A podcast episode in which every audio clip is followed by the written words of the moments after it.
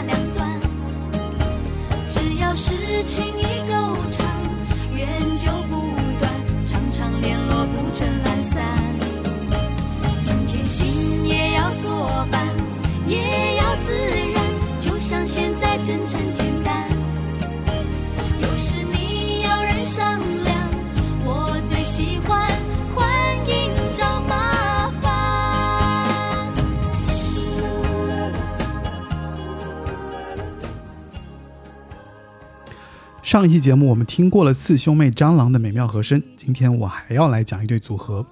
滚石曾推出无印良品这样的二人男生团体组合，大获成功。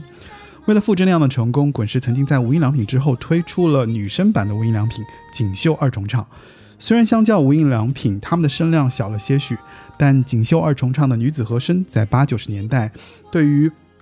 我们当年这些学生来说，也是一股温暖的回忆啊！他们也曾温暖了我们当年的学生时代。所以前面听到的就是来自于他们第二张专辑《我的 Super Life》里面的《明天也要作伴》。不管是否天涯两端，只要是情意够长，缘就不断，常常联络不准懒散。明天心也要作伴，也要自然，像现在真诚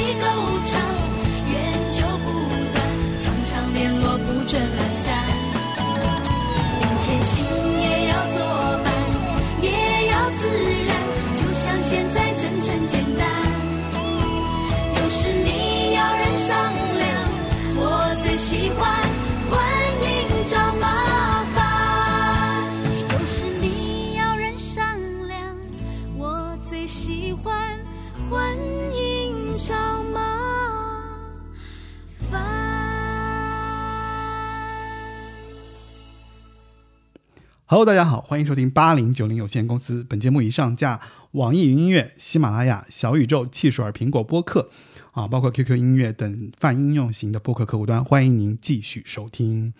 呃，今天这期节目呢，其实我邀请了一个嘉宾，来自于我们啊听众群的一个资深听众 Silence。Silence 来给大家做个介绍吧。嗯，Hello，各位八零九零有限公司的听众朋友们，大家好，呃，我是 Silence，呃，非常荣幸的能够担任这一期的嘉宾，然后跟大家来聊一聊我们心目中的锦绣二重唱。呃，Silence 可能大家如果说啊有关注我们节目的人应该有了解，就是他其实参加了我们两次直播节目，然后他的声音应该对很多就是熟悉我们节目的听众应该很了解他，因为他在八九十年代歌曲的这个积累上是非常丰盛的。然后每次就是他在我们群里也会啊、就是输出很多的观点，所以今天很高兴邀请到他来跟我们一起聊锦绣二重唱。锦绣他们歌其实不多，但是他们的那几张就是呃创作专辑，就不是翻唱的那那两张以外，我基本上每一首都很熟的。是吧？所以今天真的很就是很期待啊，我们跟那个就我 跟那个 Silence 一起，我们来聊聊锦绣，看看最后最终会擦出什么样的火花。然后呃，其实我觉得一开始我们应该给大家就是简单聊一聊他们的一些就是成为组合的一些源头吧。一开始对吧？嗯，就是其实他们的开始，我觉得。呃，可能很多人都会觉得说，那组合啊，或者说像之前我们讲的那个蟑螂，大家会觉得说，就兄四兄妹嘛，对吧？呃，相比较这些有一些关联的一些组合人员，其实锦绣的很大的一个特点是，他们两个完全是不相干的两个人。对，从一开始的时候就是硬凑的一个组合。对他们凑在一起的故事还蛮蛮。蛮蛮神奇的，就是对，就还蛮有趣的，就是呃，这个我先来，我先来，我先来，就是跟大家简单介绍一下哈，就是其实，在九三年之前，就是他们他们两个人其实就已经在。在差不多九三年左右的时候，他们其实是在民歌西餐厅有认识，然后慢慢形成了这样的一个机会。那当时呢，这个时间段呢，其实知名的制作人杨明煌其实是想要有一个女子二人重唱的这样的一个构想，啊，于是他就找来了当时已经认识的这个秀琴啊，就是锦绣二重唱其实是两个人嘛，一个是黄景文，一个是于秀琴，所以他当时先找的是秀琴啊，然后经过了。一年多的这个寻找，然后他找到了景文，把他们两个搭在了一起。而且他们据他们两个人当时回忆说，他们两个人第一次见面像相亲一样，就两个女生 为了做组合，所以第一次见面其实就是两个陌生人，好像一开始就是完全不认识，然后被搭搭在了一起，说哦要一起来做这样的一个组合。那景文其实六岁开始学琴，然后他一直是音乐班的一个学生。那后来他读的是四海工专啊，后来也也也反正就是。也去服装店打工啊什么的，然后靠自己的这个薪水，然后买了 keyboard，然后在民歌西餐厅开始应征歌手，自此开始了他就是在民歌西餐厅的这个歌唱生涯，所以才有机会跟杨明煌老师这样的一个认识啊。然后于秀琴呢是跟他稍微有一点不一样，就是于秀琴呢更就是可能是因为功课不是那么的出色，所以他也不是特别爱说话啊。但是于秀琴其实是每次一唱歌，他就特别有自信。啊，就，所以在那个状况下，然后他为了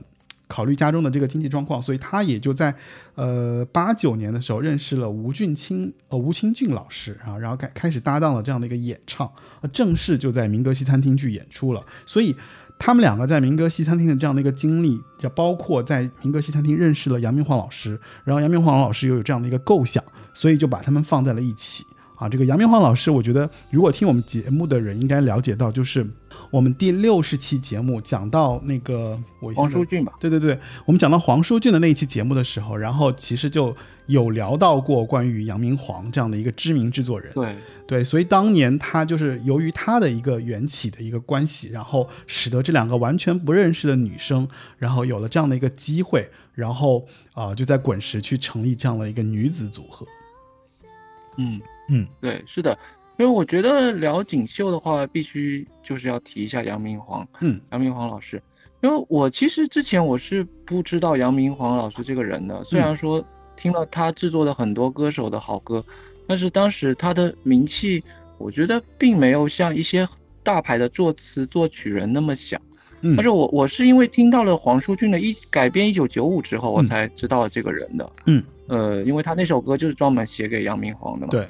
嗯，然后我前段时间有看了一期黄小琥的一期节目，他在音乐节目里面有有采访了锦绣二重唱，嗯，然后但是他们那时候已经就不再是那种少女形象了，都是已经就是当当妈妈的那种感觉了，嗯，呃，然后锦绣在节目当中就是一上来就提杨明煌老师，然后秀琴也是说到，就是说她之前。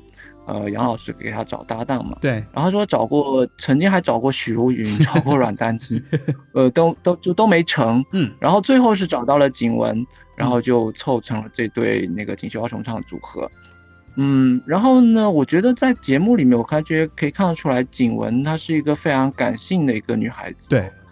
她好像不，我觉得双子呃双子座好像不太 不是很像她，然后。呃，他回忆起当年，就是杨老师曾经就是语重心长的跟他说说，嗯，呃，你一定要会自己写歌，呃，因为你这个样子以后肯定不是偶像歌手，一定要做一个创作歌手。制作人好现实、哦。对对，然后后面反正他们说着说着，景文就哭了，然后接着那个秀琴啊，还有那个黄小琥老师也也也也都挺感动的。就是、嗯嗯嗯，但是其实我觉得他们俩。就说有一点冥，有一点冥冥中，有一点冥冥中的这种感觉，就是反而因为两个不是那么就是在形象上特别出色的女生，然后呢，对于音乐的这份就理解跟执着，然后慢慢的在在怎么说，就成团的这个过程中，然后慢慢达成了一种默契，对吧？然后其实是一种，是一种。哎呀，我很难形容，因为因为其实女生的组合相对来说比男生组合要麻烦很多，因为女生大家都了解，就是女生其实，在女生宿舍里面就会有各种各样的这种 gossip，对吧？就是就是女生在一个就是几个女生在一起，总是会有一些。就是有一些不说明啊，有一些没挑明啊，有一些话不是，就是心里面会藏着掖着呀，对吧？所以就会产生一些小的这种冲突啊、冷战啊。这个我觉得，如果上就怎么说，上学的时候大家都是应该有那个 那个感受的。就我觉得女生跟女生打交道，其实反而比男生跟男生打交道要要来的更，呃，他的那种情情绪和情感都是比较隐隐隐含在内心的，他不是那种直来直往的那种，对对吧？对，如果是刚开始接触或者不是特别熟，可能就会这样。但是如果女生之间特别特别要好的话，就会可能就会变得无话不说。就像就像他们记得上学的时候，其实很多女生会手拉手去上厕所，但男生是不太会，就是 对吧？就女生如果关系特别好，这个这个，我跟你说，这这是当时上学的时候，我觉得好像判断这两个女生关系好的一个重要标志。就如果他们手拉手去上厕所了，说明他们两个关系特别好。男生有的时候小学的时候会约着一起上厕所，但是 我们肯定不会手拉手，就是反正就是就是我觉得那个那个像是一个标志，就是我大概小学到初中到高中，好像就是觉得这是一个女生关系特别好的一个标志。否则呢，就是那种嗯，因为女生跟女生的关系也有那种，比方说竞争啊，还有那种就是互相对对方的一些，有的时候是瞧不上，有的时候是心里面会有一些嘀咕啊，或者怎么样，反正就是。就是那种关系，其实确实是不是那那么说，呃，有那么容易达到一种很默契或很融洽的状态的。所以那说回来说，呃，锦绣，我觉得一个就是他们两个，一个是双子座嘛，就你前面也提到了，就景文其实是双子座的，对吧？秀琴呢是巨蟹座的，然后巨蟹跟双子，你想一个水象，一个风象，还不一定那么那么那么合得来。对，一个是比较活泼的，一个是比较就内向的内。一个巨蟹嘛，肯定就是什么话都不太不太往外露的。巨蟹就是比较暖的那种啊，对对对，就是可能会对对，就是那种状会把很多东西对藏在心里面，但是又就又又会适时的去关心人家，像这样巨蟹座。对，然后据他们自己说，就当时其实，在他们的那个。呃，印象当中，其实他们两个在成团之前，确实也是出现过一些争执啊，一些冷战啊，就这种状况其实是有的。但是呢，随着两个人慢慢的，因为要做组合，因为要去唱歌，因为要去训练，就是所以他们在这个彼此的磨合过程中，然后搭档演唱，就差不多有个一年左右的时间，然后他们两个逐渐习惯了对方的存在之后，然后就。走到了一个怎么说，就欣赏对方，然后成为一个非常了解的这样的一个好姐妹。就是，其实你别说，他们两个的他们两个的过程有点那种像，呃，谈恋爱，但是又不是那种，比方说我们实际上谈恋爱，但是是两个人走近的过程，对吧？对，还蛮难得的，因为，因为我觉得，可能在，就是在过了学生阶段之后，然后真的要找一个。Soul mate 就是女生之间的或者同性之间的 soul mate，其实还是蛮难的，因为大家那时候就是意识形态啊，包括三观都已经成型了，然后再去找一个这种很好的一个伴侣，其实蛮难的。但是其实他们有一个非常比较有怎么说，就是很很 drama 的一个过程，就是因为这个中间，其实我们在呃黄淑俊那一期我们也提到，就是杨明煌老师在一九九五年的时候突然出现了一个。就是他车祸身亡了这样的一个消息，对，那嗯，一手把他们带到带进音乐的行业，然后一手想要把他们组成组合的这样的一个，就是呃前辈，然后突然就消失了。所以其实对于他们两个人来说，其实相当于就是说你突然主心骨就没了。所以其实对于锦绣两个人，他们其实当时做组合的这个最开始的时候，其实就有了一些呃杂音，就是慢慢会觉得说，虽然越来越默契，但是好像哎，我不知道我的未来前途在哪里。然后而且我听说啊。就是他们两个在这个过程中，因为老师的这个去世，所以其实公司对他们两个的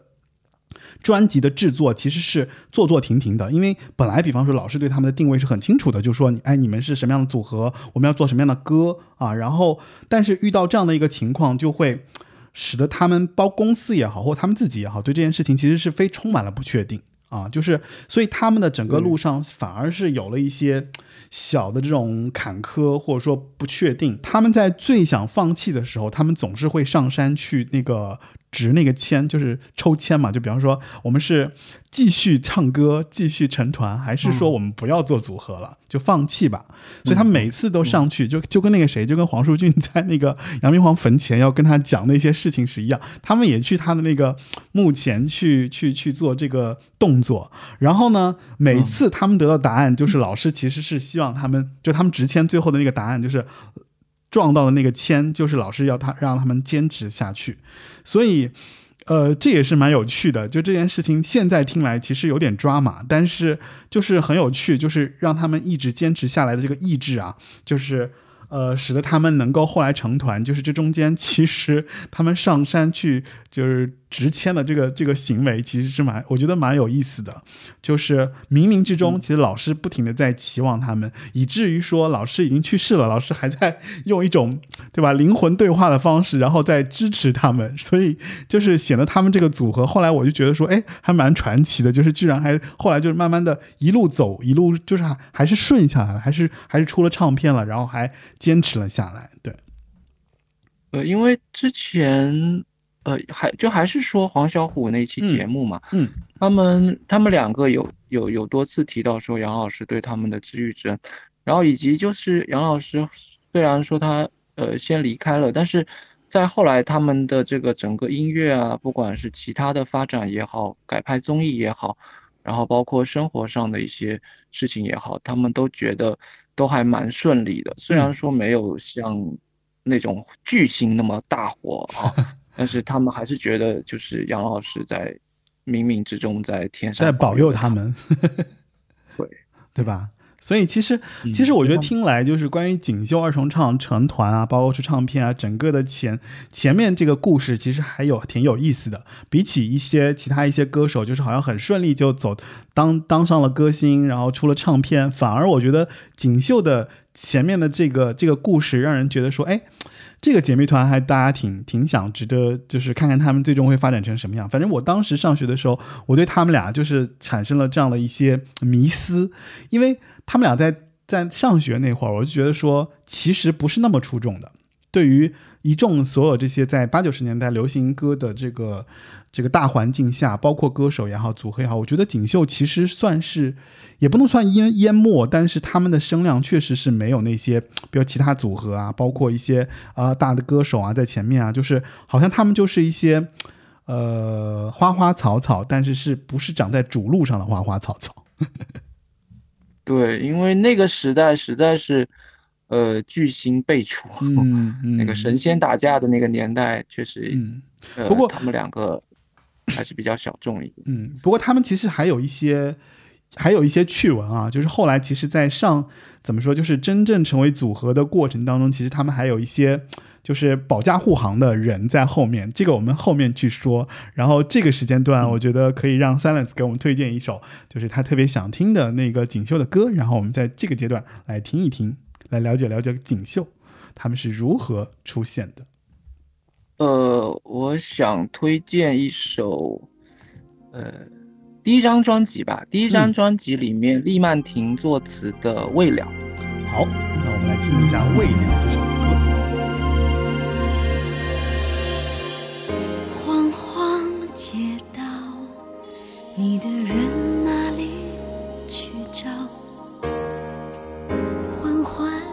心跳，记忆却放慢不了。在最美的时空里有过的笑，是知我相思苦的药。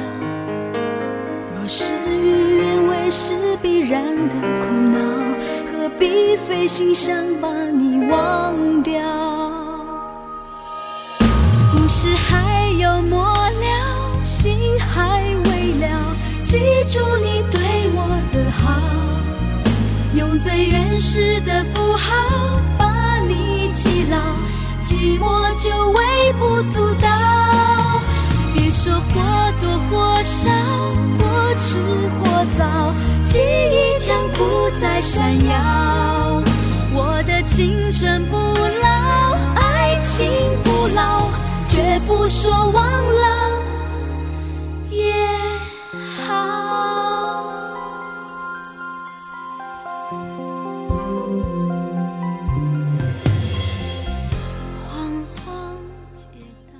哦，前面我们听到的就是来自于锦绣第一张专辑《情比姐妹声》里面的《末了》，来自于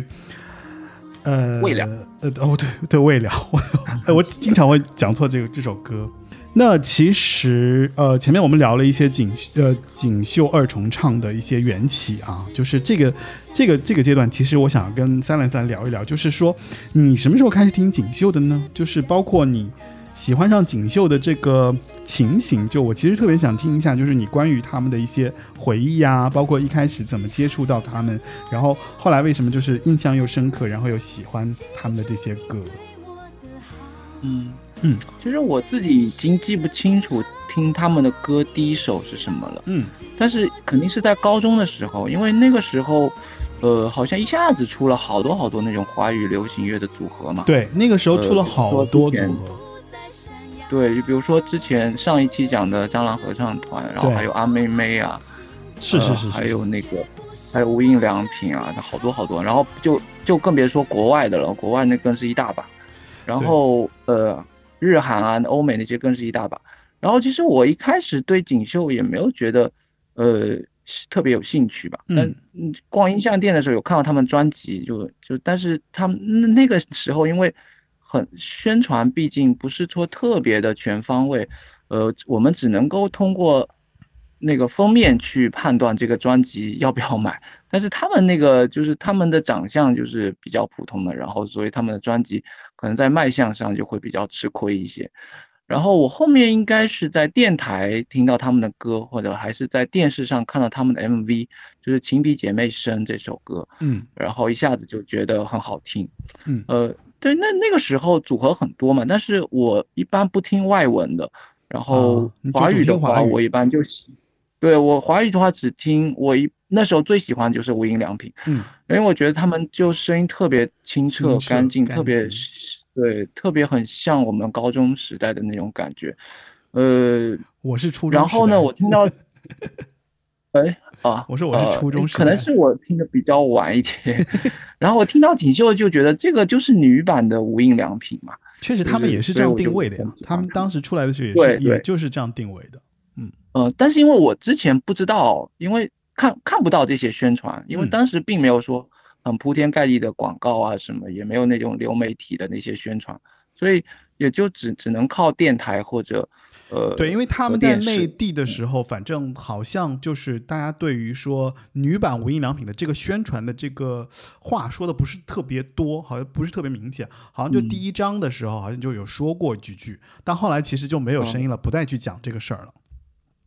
对，确实他嗯们当时诶，用现在来说就是流量并不是那么那么多嘛，没有没有投入他那么多的流量去宣传他们，对，那只能靠靠我们自己去发现了。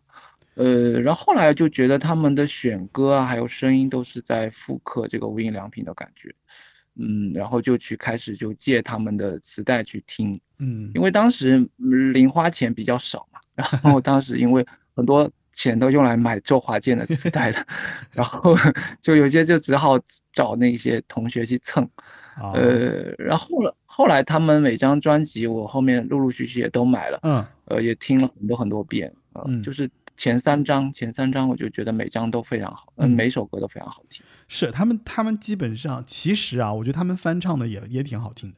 只不过就是他们前面几他们前面的几张专辑实在是有点就印象太深刻了。既然说到这样的话，我们不如来就直接来聊一聊他们的专辑好了。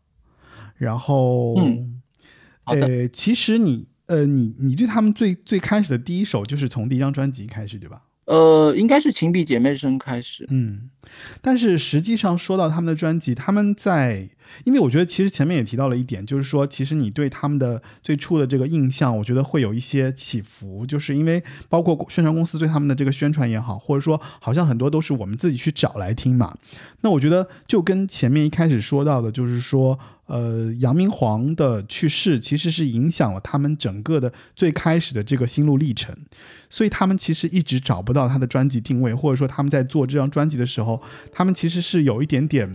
抓不住那个那个 sense 的。我我感觉啊，从一开始的时候，但是其实你看啊，他们在九六年的时候，他们其实就已经开始出歌了。当时九六年的时候，迪士尼有一张合集叫做《新快乐天堂》，里面他们就是初试提升。就演唱了那个救难小英雄的中文主题曲《守护星》啊，然后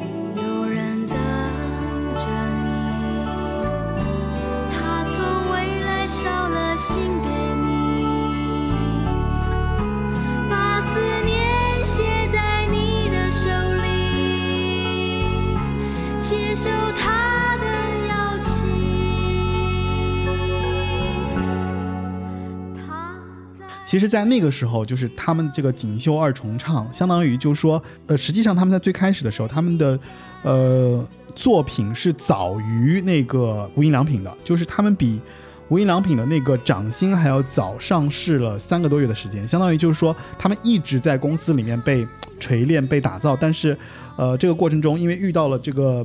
对吧，恩师的这个逝世，所以他们就被搁浅了。那在公司里面就一直等，一直等，一直等，等到最后出现一个合理的一个制作人之后，才开始慢慢把他们推向市场，说哦，那锦绣二重唱应该是这样的一个一个包装，在九八年开始出现他的第一张专辑，对吧？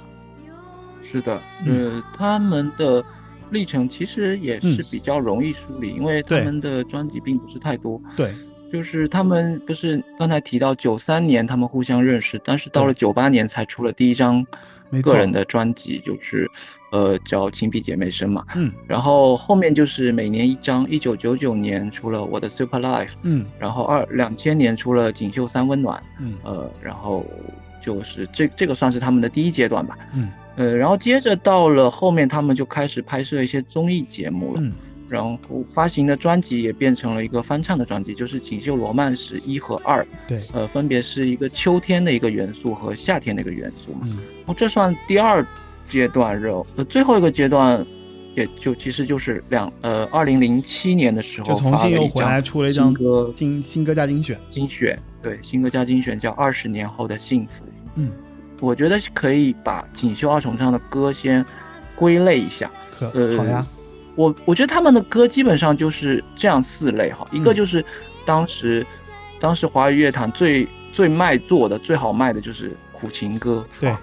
呃，那他们也唱，嗯他们跟就是当时不管什么样的人都必须得 都得唱，不然这个唱片可能就不太好卖。然后第二个就是呃，歌唱一些比较甜蜜的恋情，呃，就是很像我们青涩的这种高中年代的一些事情。然后第呃第三个类型呢，就是呃五彩缤纷的学生的生活。那这个可能是无关于爱情的，呃，他只是说和好朋友一起呃一起旅行啊，一起参加一些活动啊，还有呃分享一些心情啊。嗯，然后最后一个就是他们的招牌嘛，就是关于嗯锦绣姐妹情深的这一部分歌曲啊，那这是也是他们最闪亮的一部分。嗯，那我觉得他们的锦绣他二重唱们最重要的标签就是姐妹情深，对对对对，他这算是他们的人设吧，按照现在的话讲，他们就是的人设。其实你看啊，就无印良品，如果是讲那种就是嗯怎么说，就是就是友情至上，就他们其实是更添加了一部分，就是说在友情之外的一个。呃呃，怎么说亲情的连接，就是有一种就是友情慢慢变成亲情的那种感觉，但是呢，又是又还是其实是友情为上的。嗯，那我们就先从第一张专辑吧，一九九八年五月份的这个《情比姐妹深》开始聊。嗯，呃，那我觉得按照上面的归类来说的话，苦情歌就是我们刚才听到的这个未了，未了，然后还有对未了，刚才刚才听到的嗯这个利曼婷的这个未了，嗯然后还有就是诗人城的这个给我爱情，许常德作词，阮丹青作曲的有一首歌叫《爱失去了也好》，去了也好，对吧？嗯嗯，对，还有个锦绣他们自己写的叫《不确定》，哎，所以所以其实不确定，就是当时他们那个谁，在杨明皇的这个鼓励下，应该是自己开始创作的第一波吧，应该是。是对，是他们的，反正从专辑上来看，应该是他们的第一个自己创作的歌，第一首，嗯嗯，是由那个景呃秀琴作词，景文谱曲的。对，然后这张专辑也有就是姐妹情深的歌，就是呃华健大哥呃操刀的这个星期天不要见面，嗯还有情比姐妹深是光良写的。嗯还有就是杨明煌老师的一座《单飞》啊，都是描绘他们姐妹情深的歌。然后我觉得前面你就可以发现，他第一张专辑已经出现很多很多大佬的名字，啊什么李曼婷啊、许常德啊这些，周华健。呃，所以我觉得当时他们还是得到了很多大师的保驾护航哦。对啊，他们一开始是其实有很多人帮他们的。对，运气还是蛮好的啊。嗯，然后呢，就其中有一个作词人，我想特别提一下，就是嗯诗人城。啊，那施人城这个人，其实呃，可能他的名头并没有利曼婷啊，或者姚若龙、姚谦啊这些，还还有那个还有那个不能提的那个人名字那么名头那么响哈。嗯，但是你，但是我觉得只要是中国人，一定听过他写的歌，比如说恋人未满》，你肯定听过，《不想长大》、《中国话》这些这些 S.H.E 的大金曲都是他作词的，对，就他几乎包办了 S.H.E 所有专辑的第一主打歌，嗯可能有百分之八十以上都是他写的，对，就特别厉害。就嗯他他是特别会给这种少女组合写词的，一下就能抓住这种嗯。听众的这种耳朵，很厉害的。嗯，他们这张专辑是后来遇到了那个谁，遇到了马玉芬，就是呃，因为一开始他们这个专辑是一直是没有制作人的，等于制作人就，对吧，就出出事了嘛，那制作人就不幸遇世、不幸过世之后，但其实他专辑是一直在进行的，所以在这个过程中呢。其实他们写的这个，我觉得不确定，其实就是他们当时的这个心情的写照。写照，就是因为我们太不确定我们这个阶段到底要怎样了，然后他们就很深，怎么就是很深情的写了一首不确定，然后放在了这张第一张专辑里面。然后就后来因为有一些，包括公司，因为这个核心人物去了之后，其实是。呃，方向的不确定啊，包括那个就就把专辑定位的不确定啊，包括所有这些不确定，然后又遇上这个人员变动啊，然后包括这中间是后来遇到了马玉芬，然后对于这张专辑，然后有一个明确的一个包装，就马玉芬其实是给这个专辑下了一个下了一个定调的，就是你看马玉芬其实也做的挺好，因为马马玉芬最终还是用了“情比姐妹深”这五个字来定位他们第一张专辑，就是其实希望通过这张专辑来描绘说，那两个女生之间其实最好的情感应该是什么样子的一个呈现，所以就有了后来就是你前面提到所有这些关于这些作品所想要呈现的一个呃状态。是的，就提到马玉芬，然后我我觉得又不得不说一下 S.H.E，嗯，因为马玉芬她是担任了 S.H.E 鼎盛时期的很多张专辑的制作人的。所以他而且他懂制作女团啊，我觉得是因为她在那个什么，她在那个锦绣积累了很多的这个这个能力，然后就放到了后来 S.H.E 才显得更加的成功。对，就是她，呃，一个是嗯很会做女团，另外一个就是她很会很会调教女呃女团的这个和声，呃，她是包自己就唱和声的锦绣的和声，对 S.H.E 的和声都是非常非常非常大的一个亮点，组合当中的亮点就是对在马玉芬老师的调教之下，然后突飞猛进的。然后我觉得从这点上来说，可能 S.H.E 能够大红大紫哈，就后面能够这么流量，呃，就是可以可以这么红。我觉得锦绣其实也是有一部分功劳的，因为所以锦绣是锦绣是死在沙滩的前浪是吗？呃，可能算是吧，呃，但是呃，但是他至少说给给比如说给施仁成啊，给马玉芬，就是一些做了一些练手的机会。对对对，就是练手了。然后在那个时候，因为马玉芬我们知道她其实是一个非常有名的和声和声的那个唱作人，嗯就是在在所有的歌曲当中，就是当年很多流行歌的这个和声其实都是马玉芬自己马马玉芬来唱的。所以她同时呢，就是包括如果说大家看 S.H.E 的一些演出，其实你就知道，就是说后面一定有一个马玉芬在那边唱和声。对，所以马玉芬其实从锦绣开始就已经在做这个女生团体的这个制作了。所以她对女生当中，比方说需要什么样的嗓音，需要什么样的突出的音色啊，我应该怎么样去调配他们三他们几个人，所以这是她最早的时候，我觉得就是在锦绣积累了非常深厚的这个经验。从第一张专辑的第一首歌就是《星期哦天不要见面》这首，这首歌还蛮有来头的，你要不要好好讲一讲？呃，对这首歌，因为它其实是在专辑发行之前，它就以一个 EP 的形式先发出来，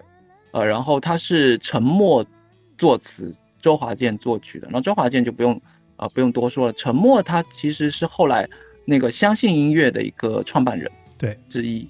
啊、然后他后面也也就是呃帮那个梁静茹啊写了好多好多好很好的歌，嗯。然后他们其实是以这个 EP 形式出出了这个星期天不要见面，当时的呃销售量还是蛮好的，嗯，然后所以他们的第一张专辑一开始呃反响也是不错的，呃，然后我想说的就是星期天不要见面这首歌，它其实嗯。不是一个很呃很老套的一个情歌吧，因为当时的那种情歌就我们听的很多嘛，就是要么就是写两个人相爱的时候就是很亲密在一起你侬我侬，恨不得一天有四十八个小时都能黏在一起那种感觉，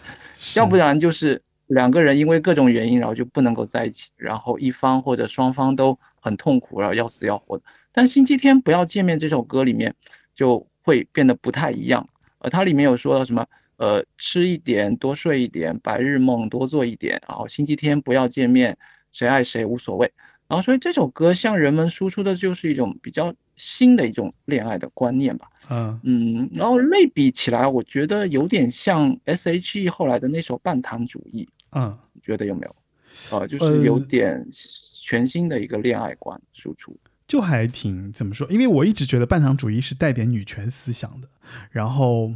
然后是早期的啊，不是现在的女权，然后呃，就是就就是女大女子主义嘛，就是她已经有那个思思路出来了。那星期天不要见面，我觉得就是一个开始，就是可能说女生已经有意见参与到，就是说我们两个的这个关系的构建。对吧？然后就是我也有一些观点，这个观点是说，那我们不一定非要你侬我侬，我们也可以做一些，就是大家各自独立的这样的一个有人格的这样的一个怎么说一个建立。其实对于当时，我觉得在那个年代来说，对于学生，尤其是像我们那个年代的学生来讲，其实这是一种很新的思路，就是它其实是提供了一种，就是你还是要做独立的你，对不对？然后慢慢的开始再去讲，就有了独立的你之后，你再去谈感情或谈恋爱啊什么的，就是反而会是一种更舒服的状态。呃，我为什么把这首歌归为姐妹情嗯深这一类别的歌曲呢？因为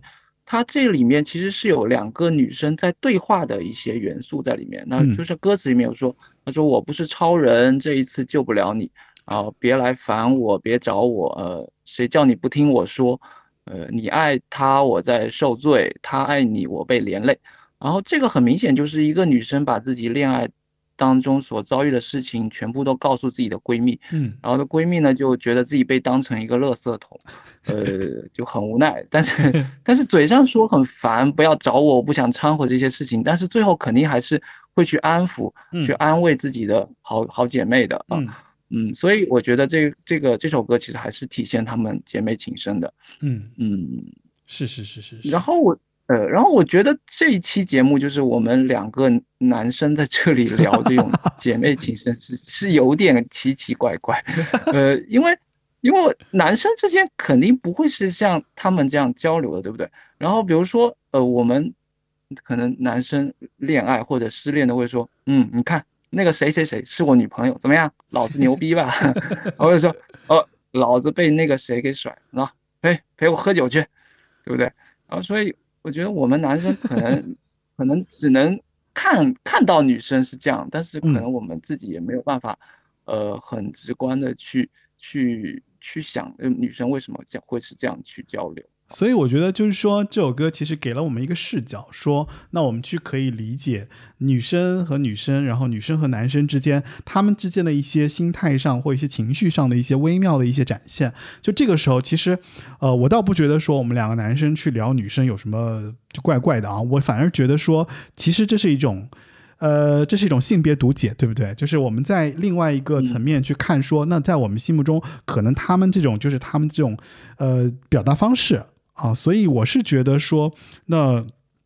在听歌的过程中，反而就是有了一个全新的认识。因为如果在当年，如果你这么你现在这么一说，你说啊，我们男生肯定是这样子的。那在当年的时候，其实反而他们给了你一个视角，说其实他们唱出了姐妹情深是这个样子的，对不对？所以我觉得其实是补足了你很多呃你缺失的一些呃怎么说，就是一些世界观啊，或者说一些他人的视角。然后去看待说男生女生女生女生就这种关系是什么样子的，所以我觉得还蛮蛮有趣的啊，就还蛮有意思的。那不然我们是应该要来听一下这首歌吧？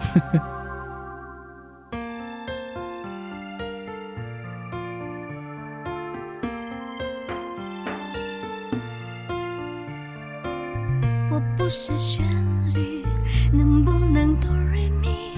我不是能不能黑白分明？我不是镜子，能不能很透明？我不是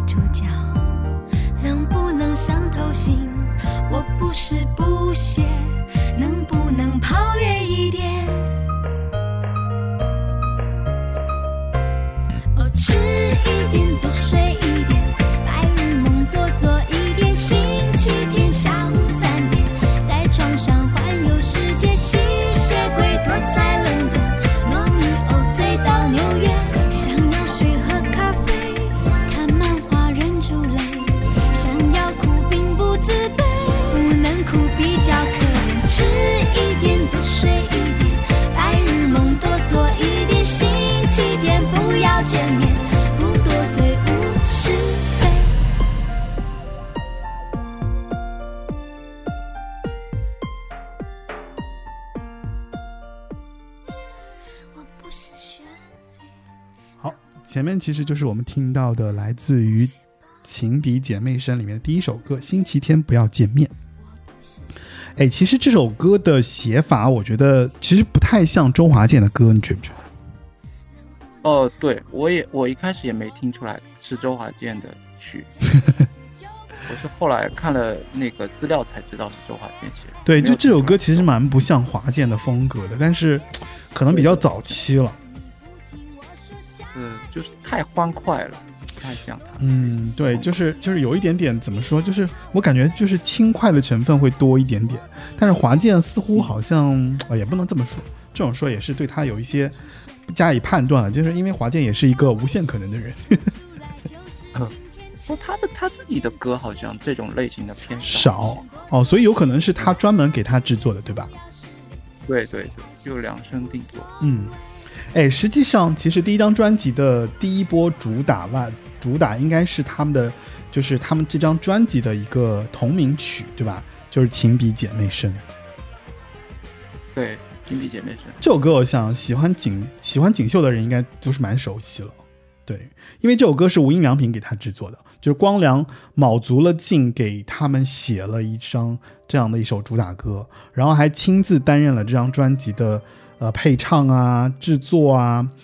呃，算是他第一次在帮别人做的这样的一个处女作。因为《情比姐妹声》，你一听那个歌词第一句出来说你的脚步声跟我说你很慢嘛，嗯然后配上那个旋律，就跟光良的那种感，光良自己的那些歌感觉是一模一样的。就是我觉得特别像光良有一首歌叫《是你变了吗》，就仔细听一下，啊我觉得这两首歌 有有有有旋律和那种感觉很像，有非常的像。嗯，但是他和光良自己唱的那些歌又不太一样，因为他不是那种一杯到底的，就是失恋了又怎么样啊这样子。嗯呃，他会有一些就是两个人互相扶持的、互相安慰的，就是不管是在最低谷的时候也好，只要有身边有朋友相伴，就会让你觉得，呃，事情都会变得容易很多。对，而且我最喜欢的就是歌词结尾的那两句哈，嗯就是相信只要转身就把阴影踩在脚跟。就这两这两句我特别特别喜欢，就是嗯一个是显得很有哲理，然后也给人很大的一个正能量。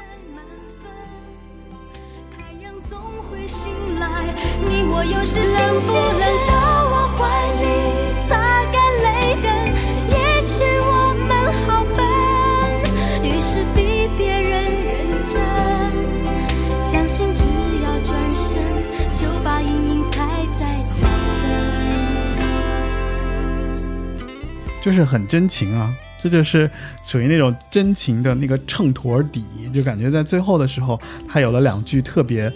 就是特别深刻的这个意象，然后放在这个歌里面。我觉得《情比姐妹深》呢，总来说，其实它的旋律相对于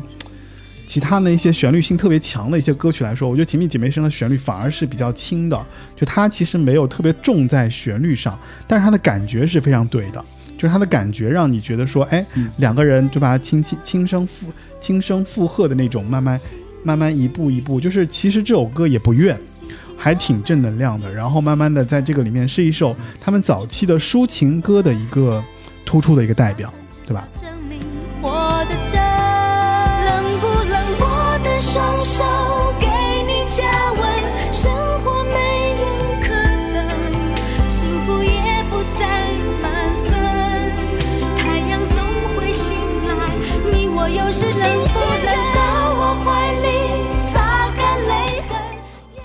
对，我觉得它里面就是感情很充沛。嗯，然后还有就是嗯。第三首歌就是《未了》嘛，就刚才我们未了其实前面听到的我们听了那个未了，嗯。对《未了》，但我当时喜欢《未了》，就是因为它有两句歌词一下子就把我抓住了，就是，呃，故事还有末了，心还未了，记住你对我的好，啊，就是就是就利曼婷就很神奇，他就把 未和末这两个很像的字能够拼在同一句歌词里面，啊，就是其实让我感觉就是简直就是惊为天人，神来之笔。所以我后来发现嗯嗯，后来发现后来看他的歌太多了，就写的歌太多了之后，发现，哎，我们觉得神来之笔对他来说就是基本操作，嗖嗖的那种。但是其实那个谁，未了的那个曲作者，我觉得你应该跟大家介绍一下，因为未了的曲作者是一个我非常喜欢的音乐人。嗯，黄中原，嗯，黄中原，我当时其实听了很多他的歌，但是嗯。不知道他人是什么样子，就只后面是在那个我们这里还有鱼那边才看到黄中原原来是长嗯。这个样子。的。呃，他像他写了很多有名的，比如说《我想我是海》啊，还有郑中基的《绝口不提爱你》啊，嗯，呃，还有承诺万方的那一夜，呃，这些都是都是他的作品。其实我比较喜欢黄中原自己写的那首，哎，是遥远吗？遥远是他自己写的，应该是他自己唱的。我非常喜欢遥远。这个哎，这首我没听过，我我要回去找一找听一下。嗯，我我听的都是他给别人写的歌。哎，我现在能放吗？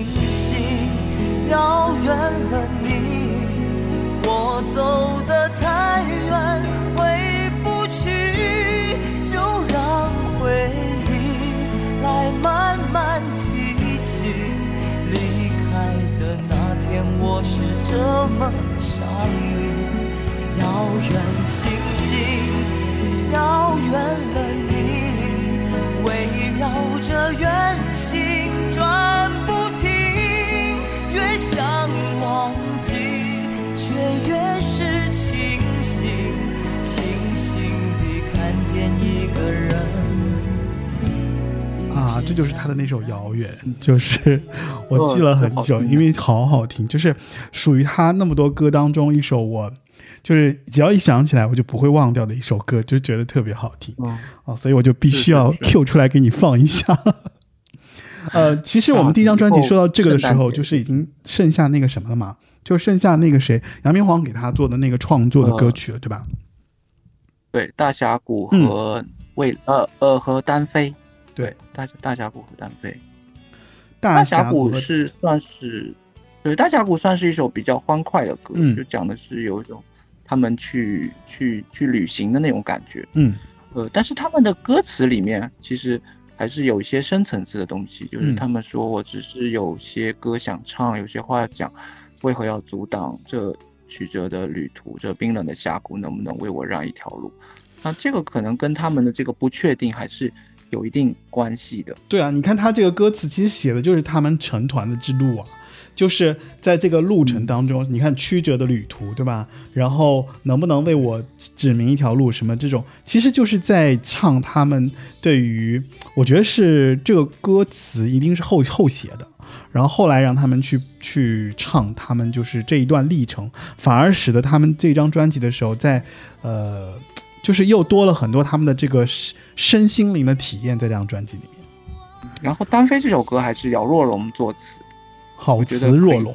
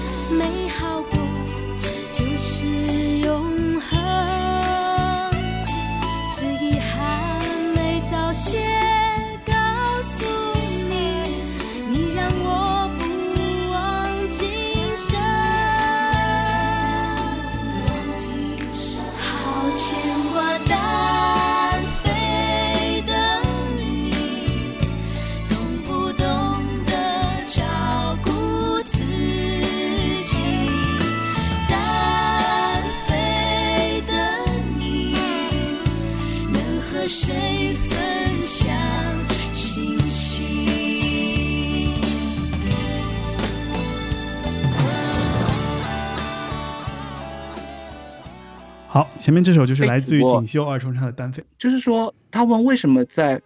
呃第一张呃专辑当中就提了“单飞”这个词，嗯。觉得还蛮奇怪的。嗯。因为我之前一直以为单飞写的是她们姐妹情，就是她们嗯。有说什么梦昨夜梦中你敲门呐、或者啊。你在远方冷不冷啊？一直以为是他们说一个人去了远方，然后另外一个人对另外一个的思念这样子。对。，然后后来发现其实并不是，其实不是的这边都对，其实单飞的并不是他们当中的嗯某一个人，其实是杨杨杨明煌老师，嗯，所以这整首歌都是写给杨明煌老师的。就是它其实我觉得是两种含义吧，就是它其实是有一些双关的含义的。一方面呢是明着是想要表达这个你刚刚说的这个意思，其实还有一个意思呢，就是其实跟我们就是觉得说那。就是跟他的这个专辑的定位是有关，因为他是两个人嘛，二重唱嘛，就是他可能在用音乐去表达说，当你一个人去走人生路的时候，你是不是需要有一个伴？其实也有这样的一个就思路在里面。我觉得是，呃，这首歌其实是有多重含义的。所以，单飞这首歌吧，就是你你不听则已，一听其实是联想了他们的故事，还有他们的人生的一些发展，对吧？包括他们做做专辑呀，做做做团啊，就是他们对吧？姐妹的之间的这种就是关系啊，所以就是其实他们有很多意象在里面的，我觉得是这样子。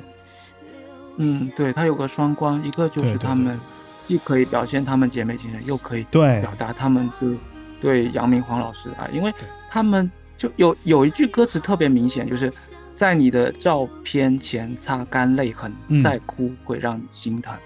其实这个就很明确的表示他其实是在悼念一个人。对对对对对，就是他有很明确的指向，也有一些虚指，也有一些就是不要副歌他们的那个意思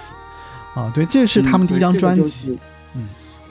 对，这个就是他们，这个就是词人的厉害之处。对，啊，对啊，对啊，对啊。但是其实他们到第二张专辑的时候就已经大火了，就是我的 Super Life 基本上是首首好听，我就觉得特别激动。嗯对，我的 Super Life 里面，呃，我的 Super Life 感觉就是要比上一张更轻松、更活泼一些。对，呃，然后里面还有几首蛮蛮经典的歌，就是我很喜欢的，比如说还是这个姚若龙大师和陈小霞嗯一起合作的，叫《才爱到一半》。哦，这首歌很火。对，很火的一首歌，然后也是算是当年苦情歌当中就是很经典的一首。，对对对对，是苦情歌的，反反正排排名很前面。嗯，说不出话。每天晚上一个人走路回家，泪水就不停无意识的流下。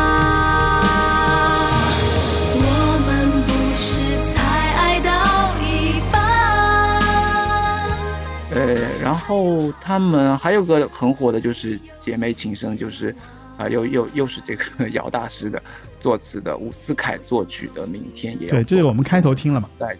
呃节目的开始听的，还有个还有一首是黄韵玲老师作曲的，叫《交换日记》，嗯啊，这首也是蛮特别的。然后你会发现，这个他们第二张专辑又是有一大票的这种华语乐坛的大佬给他们在加持。对，毕竟是滚石嘛，就是还是有有有非常充足的这个创作力在后面帮他们去做这些保驾护航的这个事情。对，有资源。呃，然后他们第一呃第二张专辑《我的 Super Life》的同名主打，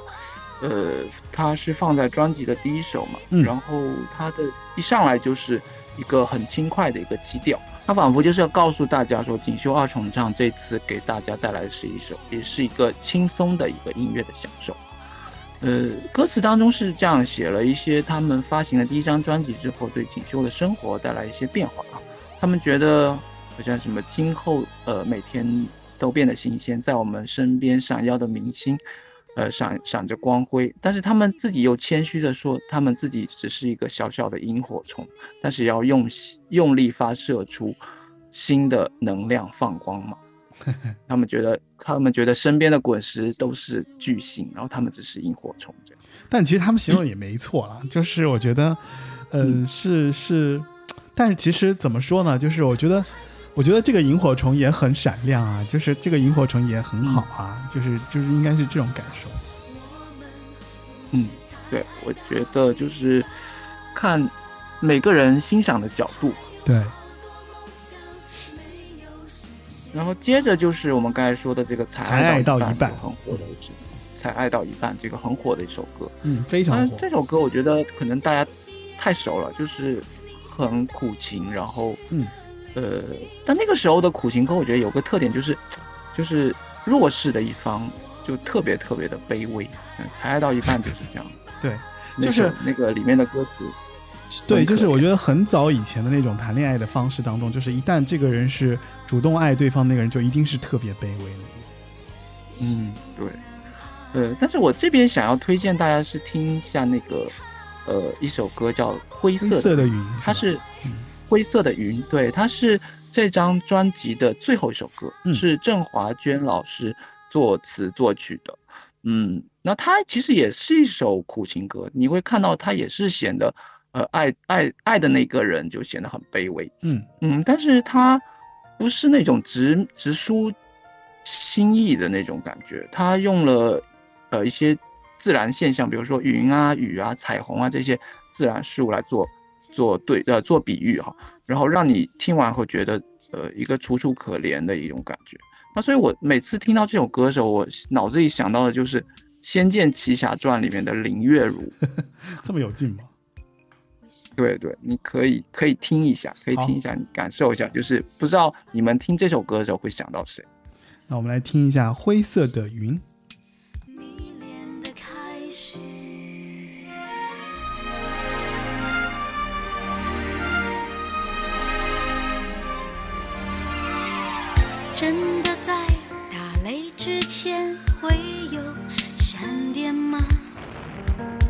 真的在下雨之前会吹狂风吗？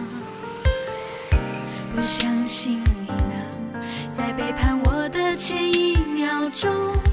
还亲吻我脸颊，说弄得化不开的情话。就算我只是你生命中飘过的一片灰色的云，也请你珍惜我的真情和对你不变的心。就算我只是你生命中飘过的一片灰色的云，我在等待雨过天晴，等到你像彩虹一样的感情。哎呀，我想起这首歌了，这首歌就是那个。真的在打雷之前会有闪电吗？真的在下雨之前会吹狂风吗？哇，我印象好深刻啊！哎呀，怎么可以在歌里就直接把那个那种那种心里的疑问就唱成了歌？我就觉得当时我是觉得挺厉害的，而且他的副歌是很好听，很好听。因为郑华娟其实也是一个旋律见长的这样的一个作曲人。所以我们那个年代真的太幸福了，太多大事。就是你你就是你不说这首歌，我是完全就是没有想起来，但是一听这首歌，我觉得我的妈呀，就是其实当时是很喜欢的一首歌，在因为应该这么说，就是其实我的 Super Life 算是锦绣，算是有点顶点的专辑，对吧？就是基本上，我觉得在我的 Super Life 里面，我是觉得每一首都挺好听的。是的，然后嗯接着聊一下《牵牛花》牵 牵牛花这首是那个谁嘛，阿牛嘛很也，是很火的，对，阿牛阿牛和锦绣，然后他们两个就靠这首歌又很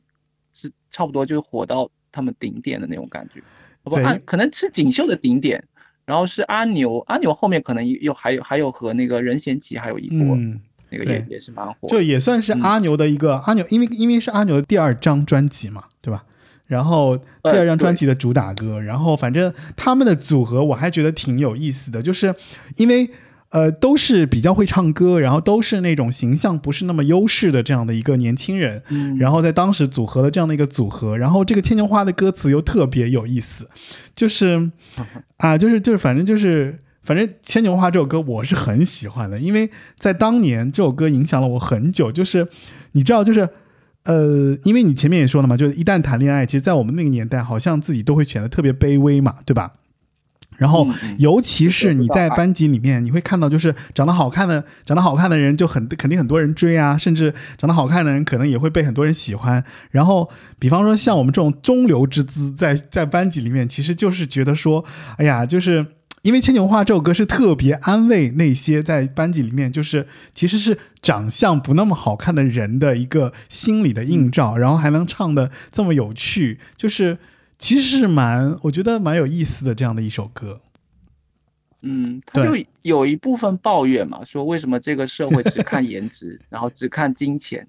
但是他又不是从头到尾都在他他其实。很正能量啊，就是他觉得，其实我觉得这个这首歌，其实在当年的时候，算是有一些在三观上有些突破的一些歌。嗯，对，它里面提到说什么，也许是爱情讨厌我们，也许我们没到缘分，但是无论如何要坚韧，让孤单把我们变成锻炼成更好的人。很多那些就是不是那种很怎么说就很出色的长相的一些年轻的小伙伴，其实给了很多信心上的鼓励，就是。呃，就是其实其貌不扬也不是什么坏事儿，对吧？就是你可以在嗯嗯在你的过程中去把自己锻炼成更有更有意思的人，其实反而它的结尾是非常正向、非常正能量的。那我们来听一下《千秋花》吧。慢吞吞，最终惨案三不五时就发生，难免我的自尊会有点裂痕。也许是爱情讨厌我们，也许我们没到缘分，但无论如何还是要见无人，论如何要让孤见单把。我们锻炼成更好的人。也许是别人错过我们，也许他们没有福分，凡如牵牛花的男牵人。才闻得到芳香灵魂。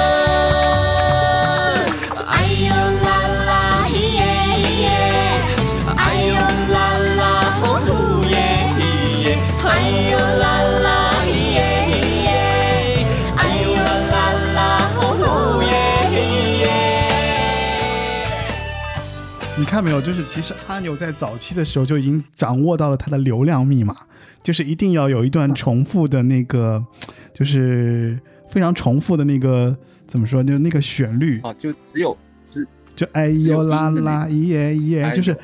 因为因为很多人会跟着哼，很多人会跟着附和，所以这个就很容易流传开来。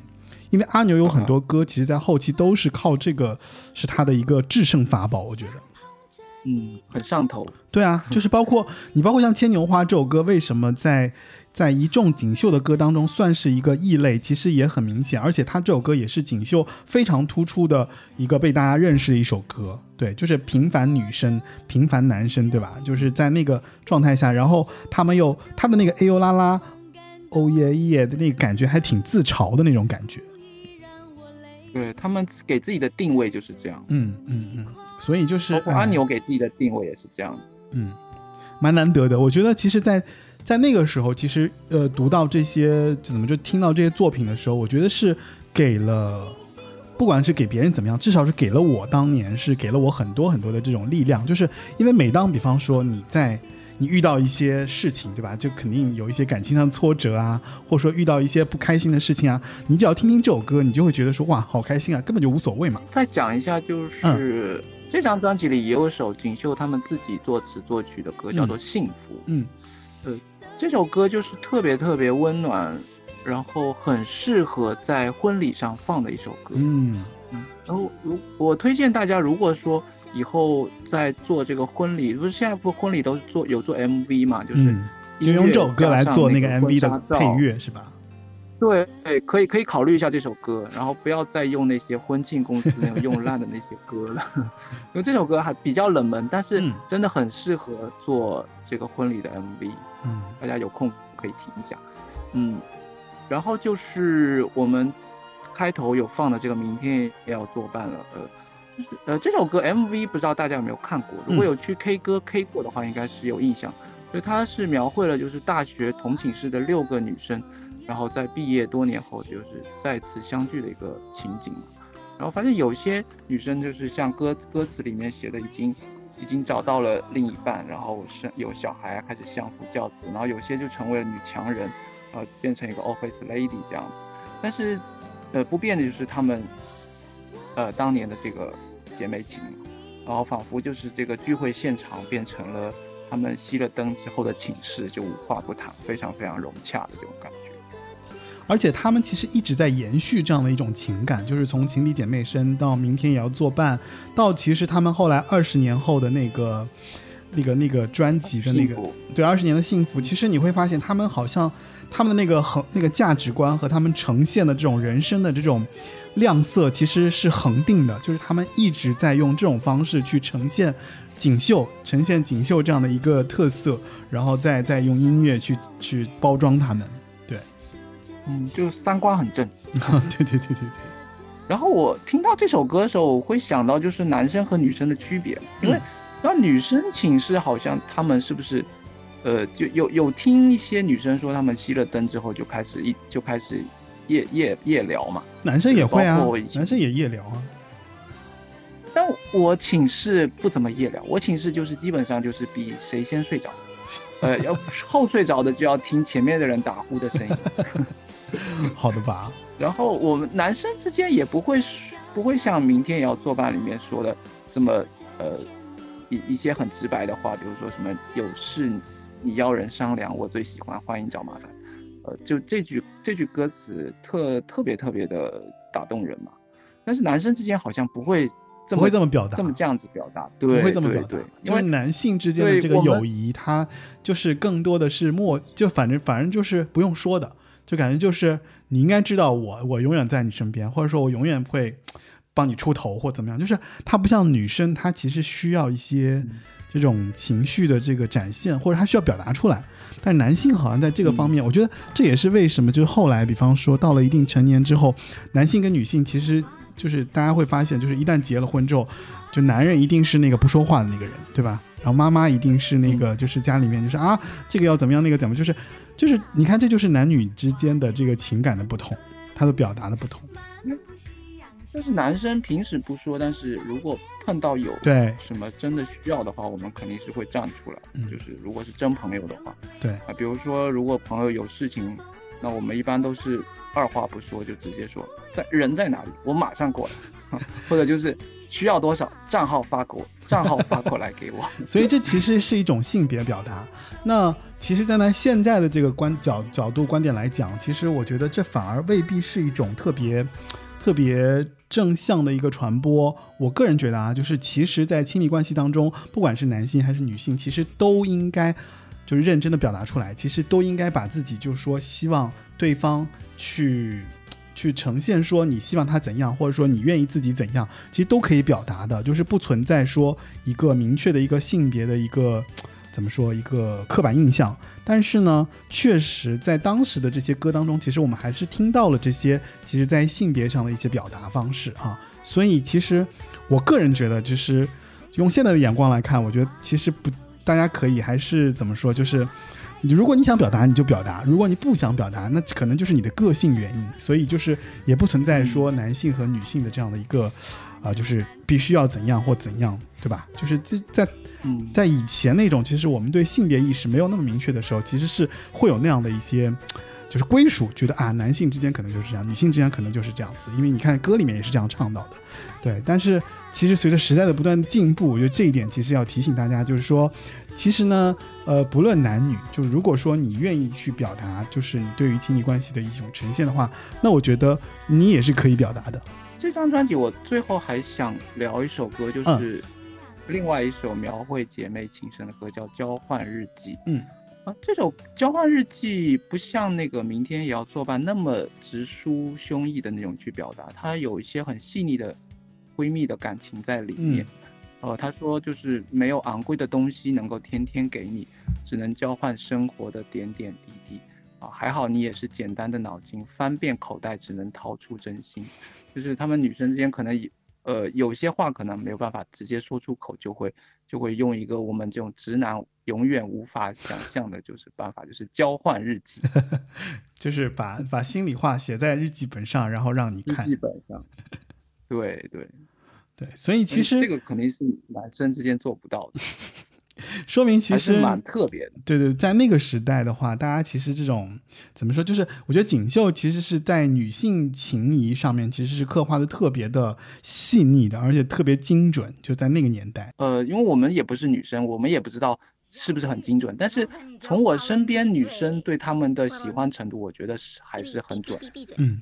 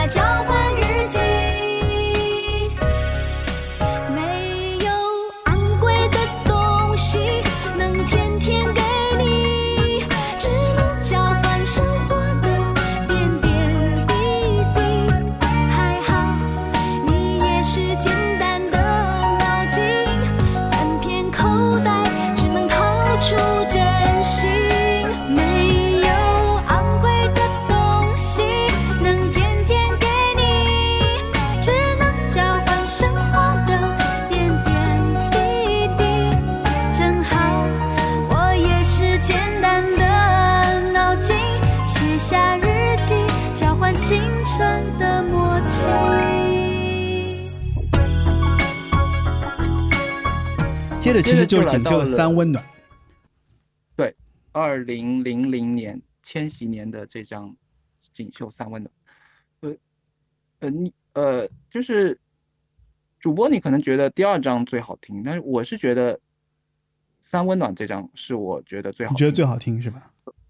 对，我觉得这首这这张专辑虽然说你可能找不到一首很很火的大 hit 的这种嗯歌，但是呃，我觉得他每首歌的水平都很平均，然后嗯就显得都很耐听。嗯。那你你有没有发现，就是如果说一张专辑没有一个特别突出的主打歌，呃，或者就是就特别特别口水的那种歌的话，那这张专辑就有可能成成为一个宝藏。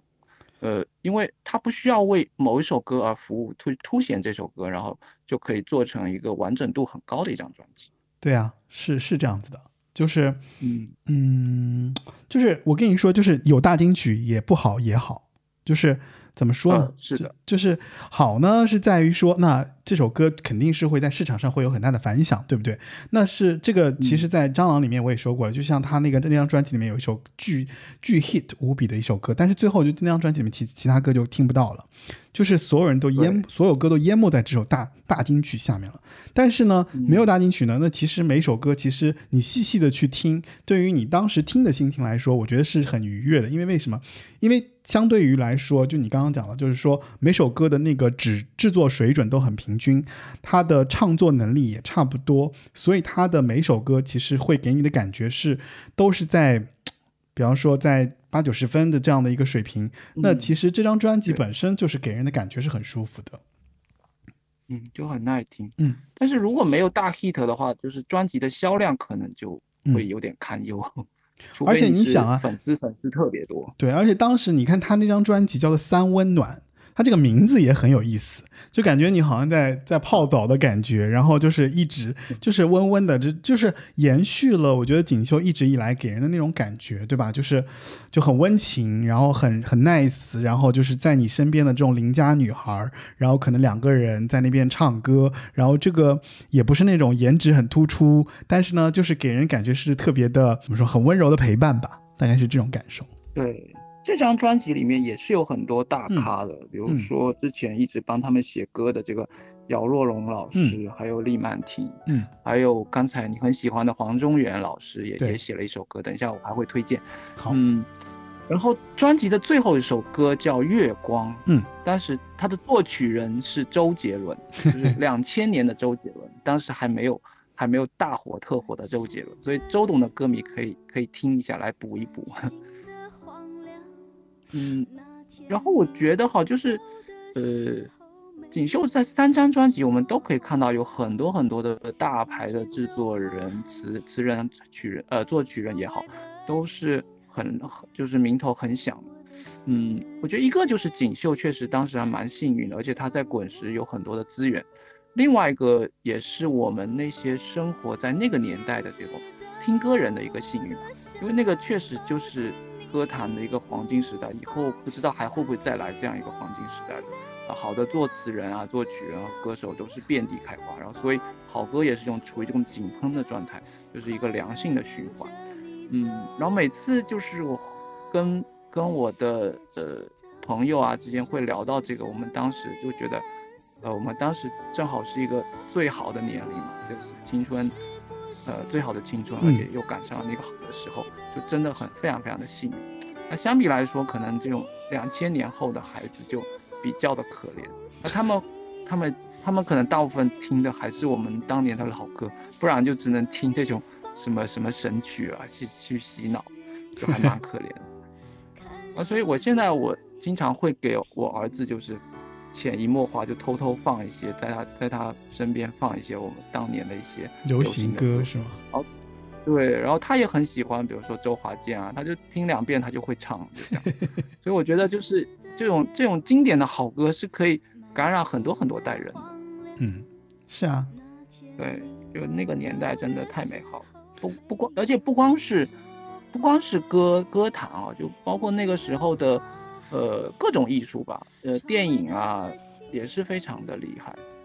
我感觉你聊 emo 了，就是就是有一些，你知道，就是就是有一些感感慨时代的逝去的那种心情。嗯，但是至少我们赶上了呀，我觉得嗯也没有，对啊，是有点遗憾，就是嗯所以应该是蛮开心的嘛。，盛世不可能一对，但是确实盛世是不可能一直持续下去的，这个是自然规律嘛。嗯，好的，我觉得你应该给大家推歌了。呃，我想推荐第三张专辑里面的一首歌，叫做《还是一个人》。嗯，那这张专辑其实还是以苦情歌为主的，大概有一半都是这样的、这样的歌。呃，然后还是一个人，它里面有用到了一些日本的元素啊。嗯它讲的是一个女孩子，她喜欢一个男孩子，但那个男孩子可能因为留学或者工作去了去了东京，那他们还会经常联系，但是他并不是你所想的那种普通的异地恋，因为女孩子喜欢这个男孩子，但是男孩子牵挂的是他在家乡的另外一个个人啊，但是这个女孩子没有因此没有因为这个呃而放弃啊，她的关心一直还是不断的，呃，她一直很想知道，呃，这个男生在异国他乡到底过得好不好，呃，这个这首歌的最后的结尾的地方有个很出彩的地方，就是他用了呃几句男生的独白和这个歌曲正好形成了一问一答的这个形式，你可以认真听一下。但男生独白会比较轻，要戴着耳机认真听，你就会觉得呃很特别。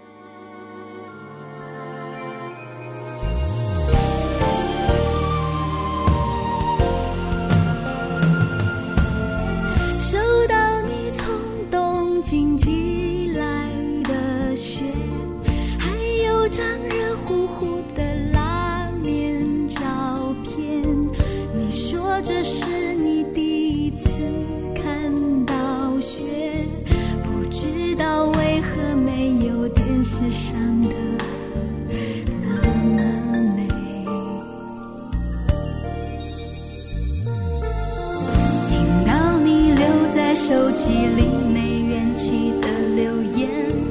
你是否又在街上走了一整夜？离那么远，你的心还留在那年夏天。离那么远，你还是最想见他一面。你还是一个人吗？还是一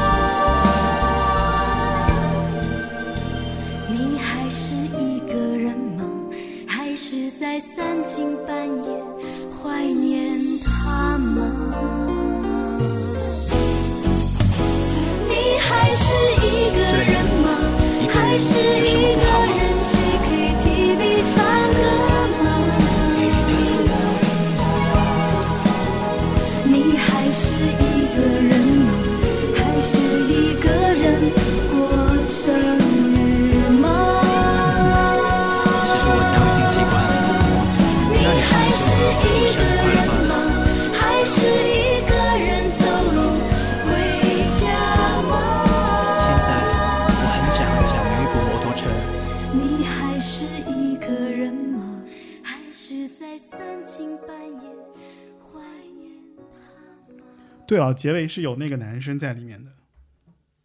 嗯，他会是有一问一答，就是对，其实就是他歌词的最后那一部分嘛，对吧？对，嗯，正好搭在一起。对，嗯，对，然后这张专辑还有一首我很喜欢的歌，就叫《河堤》。嗯然后河堤也河堤的作曲就是刚才你提到的黄中原，嗯但是这首河堤真的呃很听不出来是黄中原的这种风格，呃，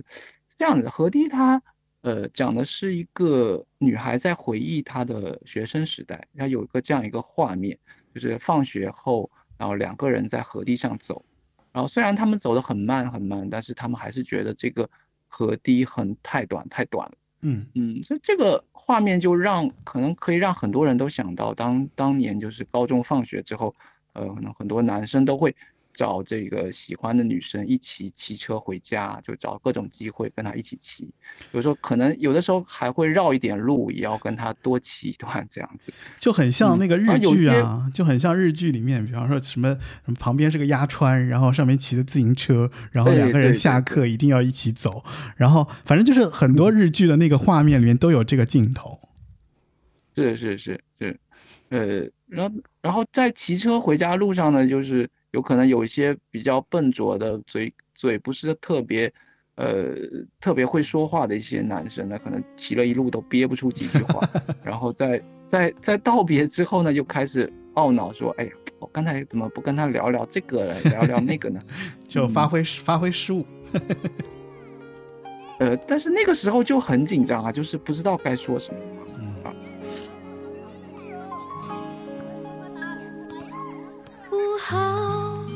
下了一场雨，城市暂时很干净，城难得有个好空气，漫步到我们的合体。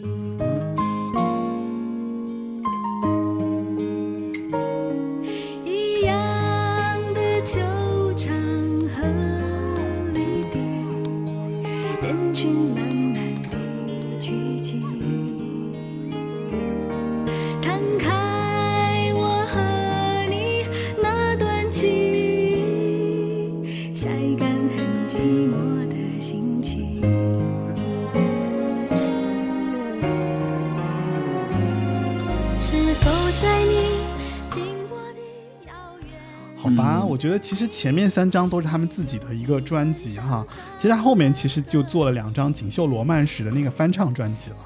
啊、其实我在觉得说想要说到翻唱专辑的时候，我是想跟你聊一聊，就是，呃，其实上世纪八十年代台湾乐坛的这个状况，就是二重唱其实是一种风潮。就咱们前面也其实也聊到过了，就是关于，呃呃，这个这种二重唱的风潮，其实在当年其实是为。呃，就是逐渐啊越来越弱的这个民歌运动、民谣、民歌，其实注入了一些新的活力啊。像当时其实我们节目其实也做了凡人二重唱，包括尤克里里啊，包括无印良品，其实之前都有讲过节目。那今天讲锦绣二重唱，其实也是那个系列的，就是在那个那个过程当中，包括其实我们知道，呃，和锦绣二重唱最相似的就是南方二重唱啊。很多如果说听当年民歌的这个。盛世的一些歌的一些老一辈的一些听歌的听众肯定会知道，就是南方二重唱。那锦绣二重唱，其实在我个人的这个概念当中，我觉得他们其实，那杨明煌老师为什么组锦绣二重唱？我觉得其实是有一定程度是觉得说，他想复刻南方二重唱的这样的一个呃状态，就是在新的流行世代里面再去做一个女生二重唱的这样的一个思路啊，所以在。就是因为说到锦绣，包括说到南方二重唱，那其实其实前面我们也提到过，像阿妹妹啊，包括其实大家都了解的那个 ASOS，对吧？就是呃 S S 姐妹，还有就是同时期的，包括像那个谁小虎队的那个师姐忧欢派对，对吧？就这些，其实在那个年代说，呃，就是女生二重唱其实也是一种风潮啊。包括其实呃，我们上一期节目里面其实也提到，后来就是还有那个两个女生。啊，就新加坡的一个一个女生二重唱，这些其实在当年其实都掀起了一阵，就是两人组合，就是男生女生的这样的一个风潮。啊，那这其中其实我觉得比较有有讲的这个怎么说，就是其实要提一提的，就是就是这个一九八七年，其实在台湾的比较有名的这个严宗玉和林明华组成的这个南方二重唱，因为其实南方二重唱在某种程度上。就是锦绣的，包括后来做的这个民歌的重新翻唱的这个思路，就《锦绣罗曼史》的一和《锦绣罗曼史》的二，其实也是来自于南方二重唱的这个专辑思路。因为南方二重唱当时就是翻唱民歌起家的，对吧？就他们其实，在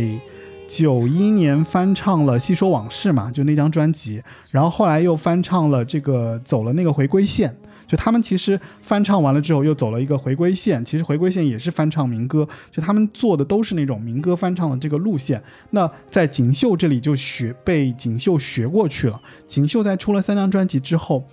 呃，锦绣就开始沿着这个南方的这个思路啊去做锦绣的这个锦绣罗曼史，呃，所以在锦绣后来的两这两张专辑里面，包括我们可以看到，就是呃，像那个第一张专辑的什么《天凉好歌秋》啊，里面其实有唱到什么什么金盏花啦、雀上心头，这些都是早期的珍妮啊、凤飞飞啊、刘文正啊，包括陈淑桦的一些。呃，美丽与哀愁，他们都翻唱了。这在他们后来的一个专辑里面，其实他就你前面说到，其实第一张专辑，呃，美丽与哀愁这张专辑其实是更秋天的，对吧？因为天凉好个秋嘛。然后到第二张专辑的时候就是夏之旅了。夏之旅其实是，呃，那个谁，蔡幸娟的原曲，然后他们翻唱的，对吧？然后后来就是因为夏之旅又被他们唱红了一遍。对，嗯，是的。然后还有什么小城故事啊？嗯，对对对对，所以其实我觉得就是说，锦绣二重唱的这个思路，其实就是沿袭了南方二重唱的这个城市新民歌啊这样的一个路数，然后沿着他们的整个这个路数，因为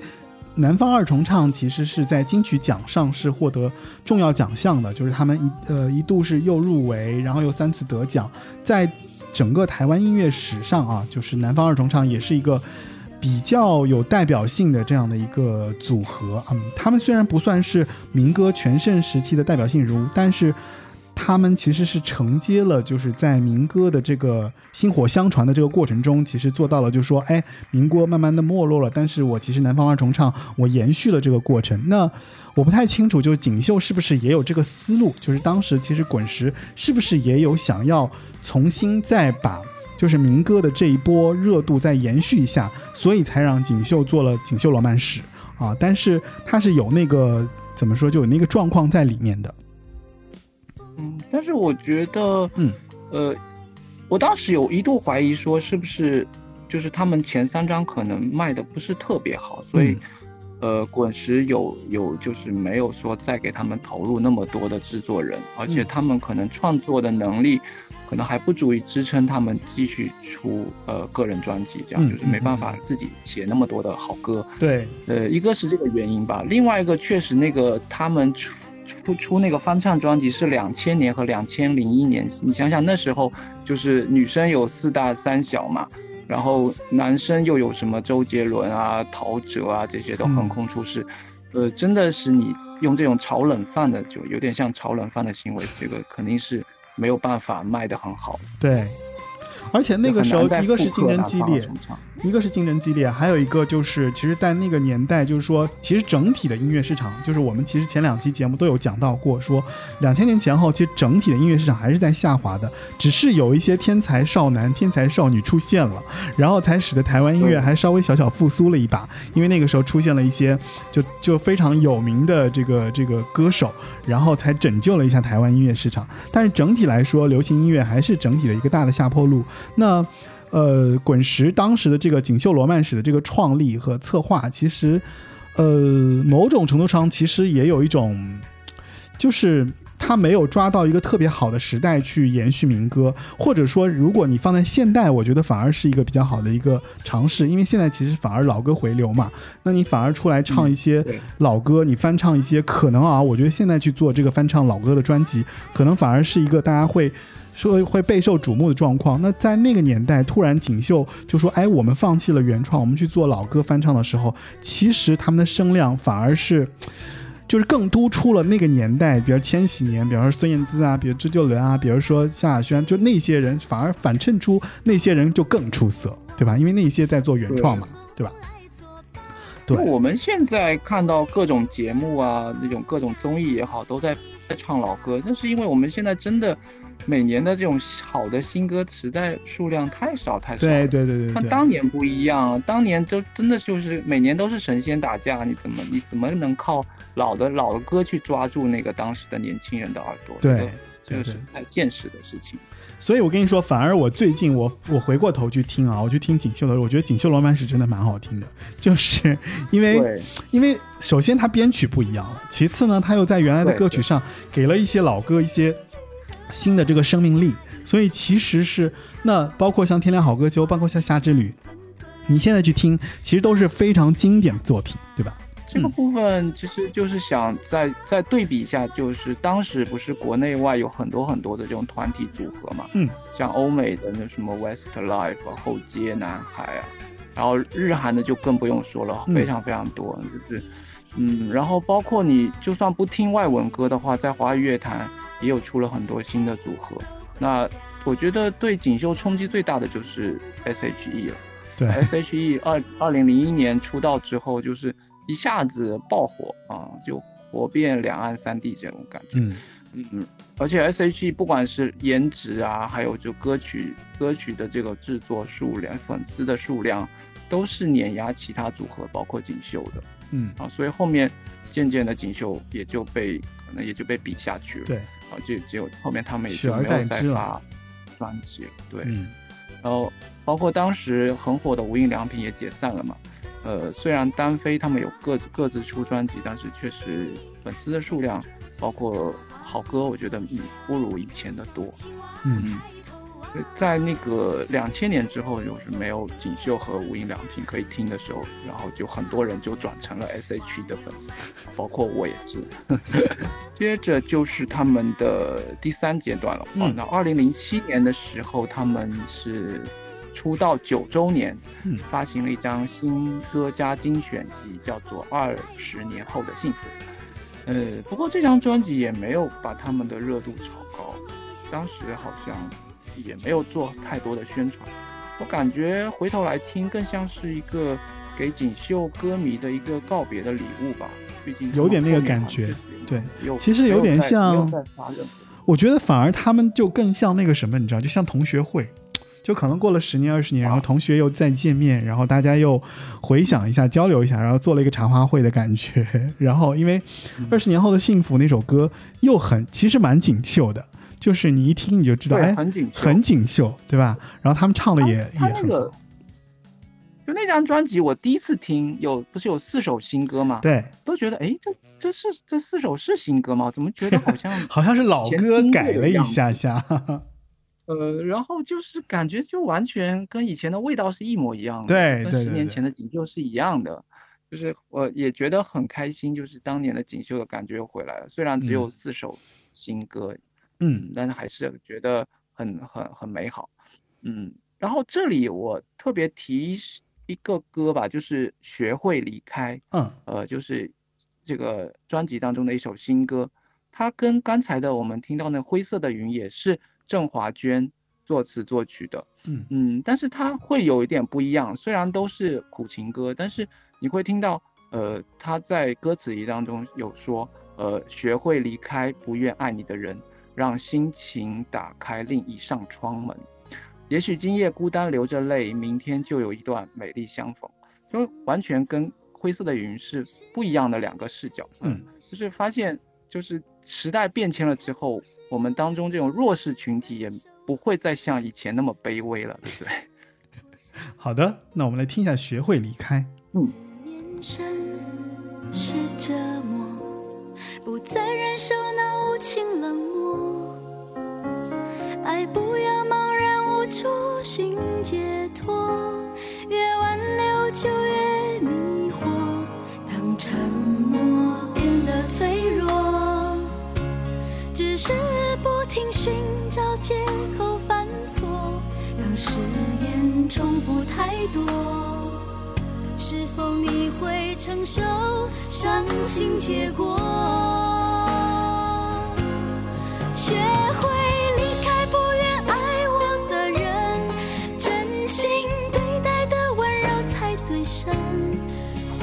许今夜孤单，流着泪，明天就有一段美丽相逢。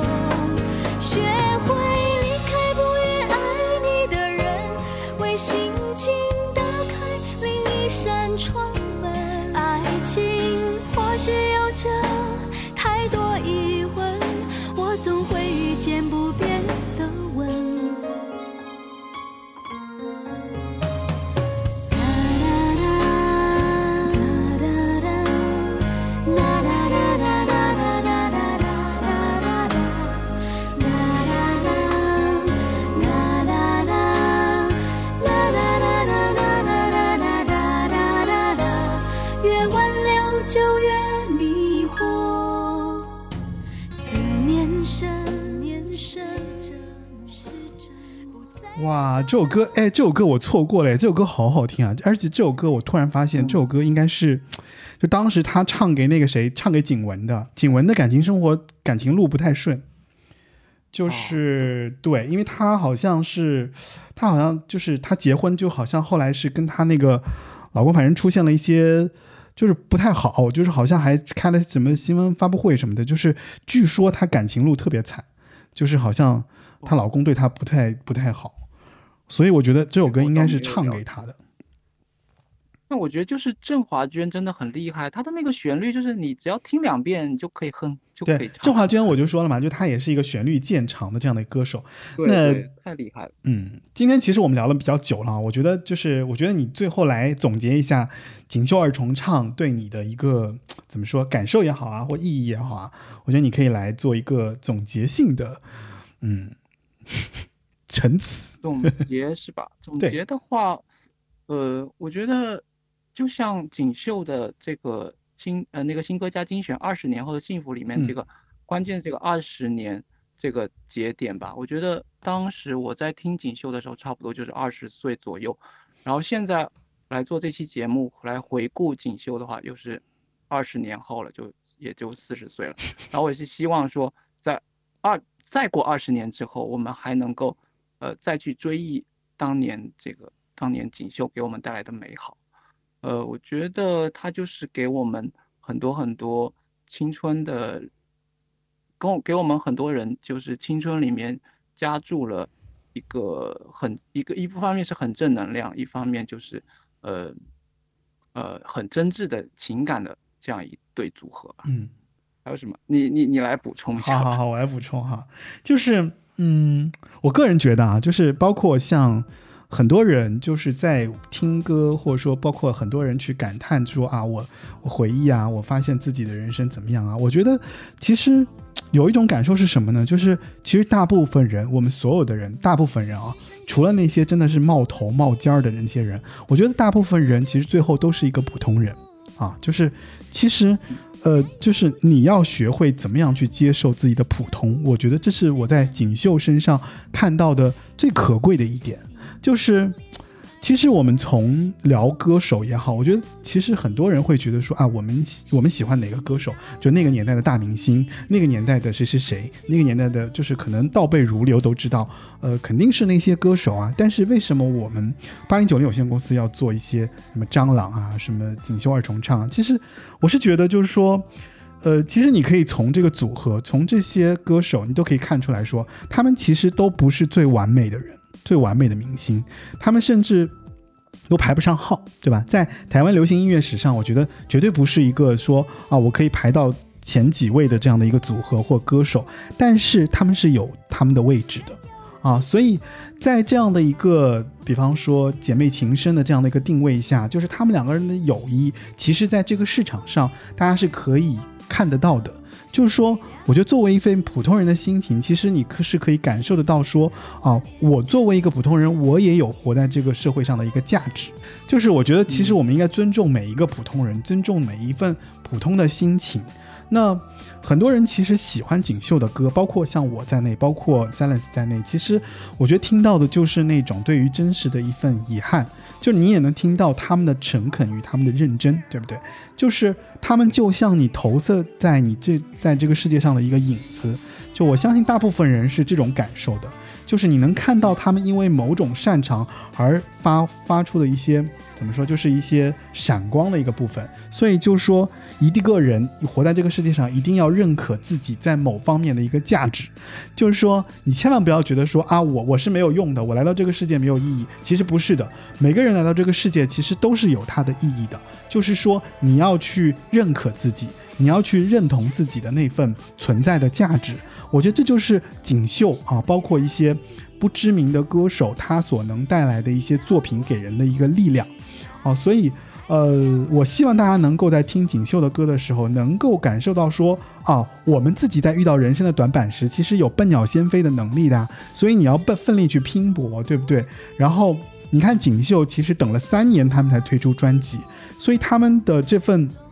努力，最后又配上了包括 Silence 提到的这些大大的一些制作人在背后给他们的一些助力，他们也很幸运啊。就是说，你的人生不是永远都是一帆风顺的，就总会遇到一些什么，对不对？然后再遇到一些很幸运的事情，那最后啊、就是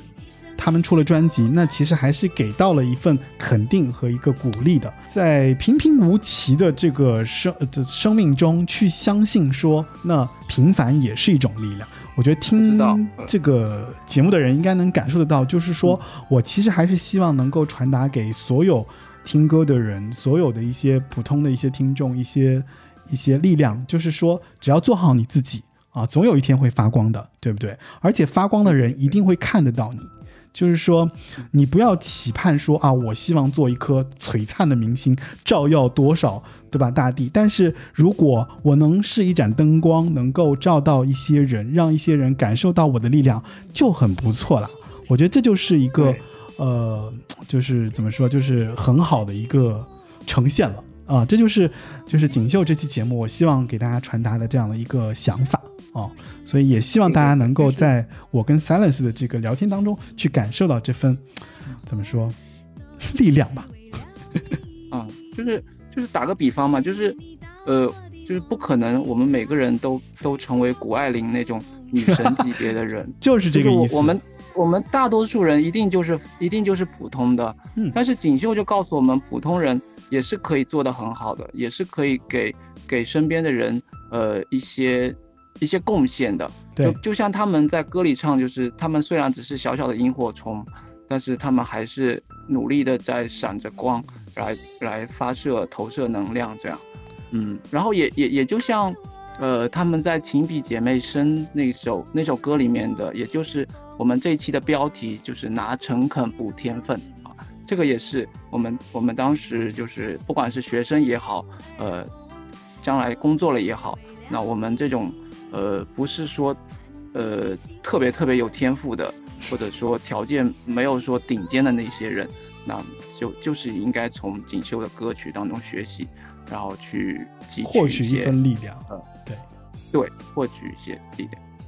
好的那今天非常感谢 Silence 来到我们的节目，跟我们聊一聊锦绣啊。然后节目已经上架了网易云音乐、Podcast、Podcast 以及喜马拉雅以及小宇宙、皮艇、汽水等一众的泛应用型播客啊。然后也希望你能够。关注我们这个节目，因为这个节目在青州的页面上，我们有发布一个八零九零有限公司的这个听众徽章啊。希望如果你感兴趣的话，想要成为八零九零有限的忠实听众，那你可以去青州上找到这个徽章的这个页面，然后花十九块九的这个价格解锁这个徽章，然后就可以寄到你啊，寄给你。然后最后，让我们在锦绣二十年后的幸福中结束今天这期节目。OK，让我们一起跟大家说声再见吧，好吧？好，好的，再见。好的，再见。